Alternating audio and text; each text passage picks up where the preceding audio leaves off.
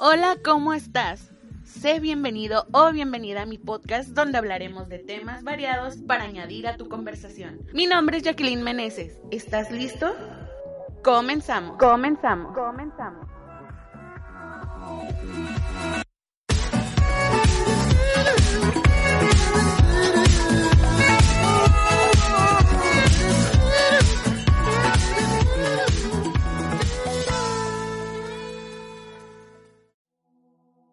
Hola, sé bienvenido a un capítulo más de El Mundo según Jacqueline.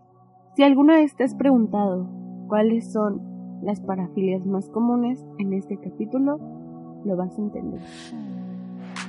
Hay infinidad de parafilias, prácticamente una por cada situación u objeto imaginable. Una de ellas es el exhibicionismo. Se trata de sentir el placer al exponer los genitales a desconocidos de forma imprevista, el mostrar las partes íntimas sin avisar genera una situación de gratificación sexual al exhibicionista.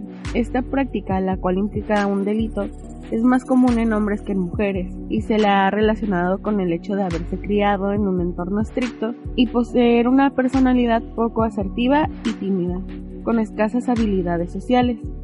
El fetichismo se define como un conjunto de conductas, fantasías y necesidades sexuales en las que se refiere el uso de un objeto inanimado para sentir placer.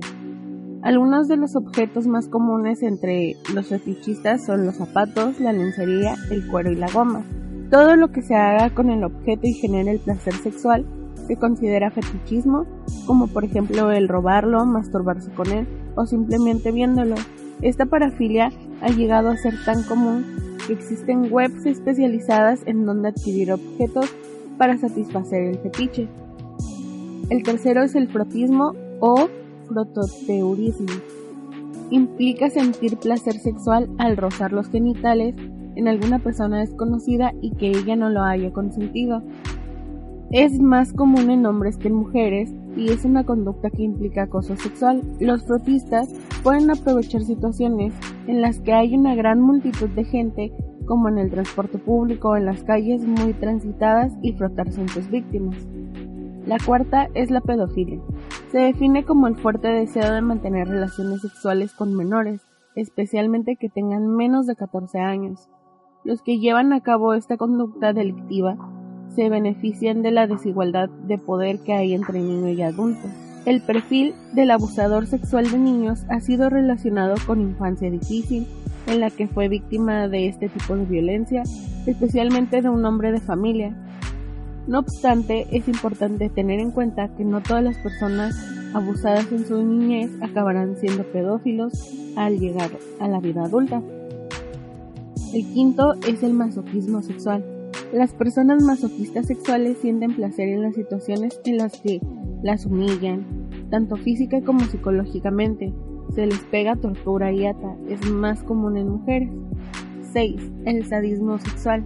Si el masoquismo es la cara del sadismo, es la cruz de la misma moneda. Esta parafilia implica sentir gratificación sexual ante el hecho de humillar, ejercer dominación y torturar a otra persona de modo no simulada. Las prácticas sadomasoquistas son de las más comunes y requieren que se realicen de forma consensuada y de acuerdo con las personas que lo realizan y concordar anteriormente.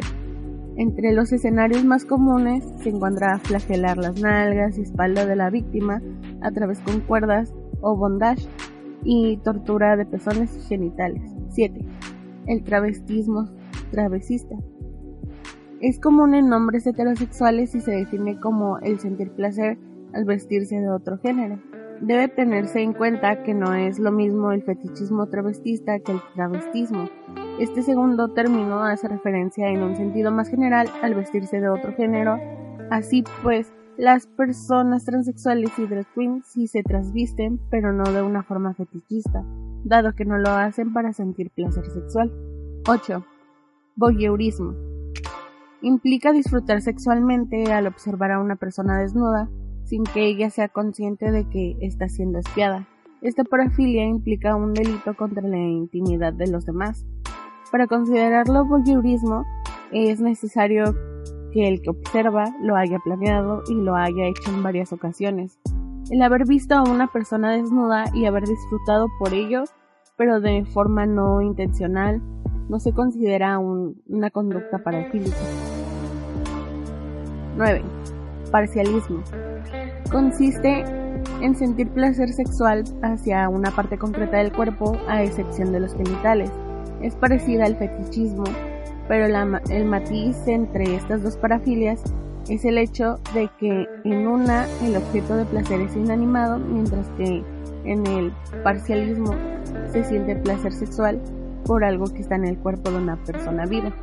El parcialismo es bastante común y puede manifestarse en múltiples formas en función de cuál sea la parte por la cual siente placer. La podofilia, que son los pies, oculofilia, que son los ojos, machalagnia, que es las axilas, nasofilia, que es la nariz, y albinofilia, que es el ombligo. Y así por consecuente cada parte del cuerpo tiene un tipo de parafilia. 10. La necrofilia, en el cual ya hablamos en capítulos anteriores. Los necrófilos sienten atracción sexual por los cadáveres, tanto humanos como animales. Esta preferencia se considera patológica e implica un delito al ser realizada. Un caso famoso de necrofilia es el caso de Carl Stransley, quien fue capaz de exhumar el cadáver de la mujer de su vida y tener relaciones con ella. 11. Urofilia y coprofilia o escape. En el caso de la urofilia, el objeto de deseo es la orina, ya sea ingiriéndola o siendo mojado con ella, llamada la lluvia dorada. Tocar, ver, escuchar a alguien orinar puede ser un estímulo suficiente como para que se genere gratificación sexual. La coprofilia viene a ser una parafilia prácticamente idéntica a la urofilia, solo que el objeto de placer son las heces y todo lo que esté relacionado con ellas. 12. Sofilia, en el cual también ya tocamos en capítulos anteriores, los zófilos fantasean con la idea de realizar el acto sexual con animales o incluso llegan a realizarlo. Este tipo de atracción sexual es común encontrarla en el ámbito rural. 13. Mismolognia o tickling. Implica toda aquella actividad erótica en la que al ser o recibir cosquillas genera placer. Es considerada una parafilia siempre, y aunque las cosquillas se ejerzan como elemento para alcanzar el orgasmo. 14. Asfixiofilia o breath control play.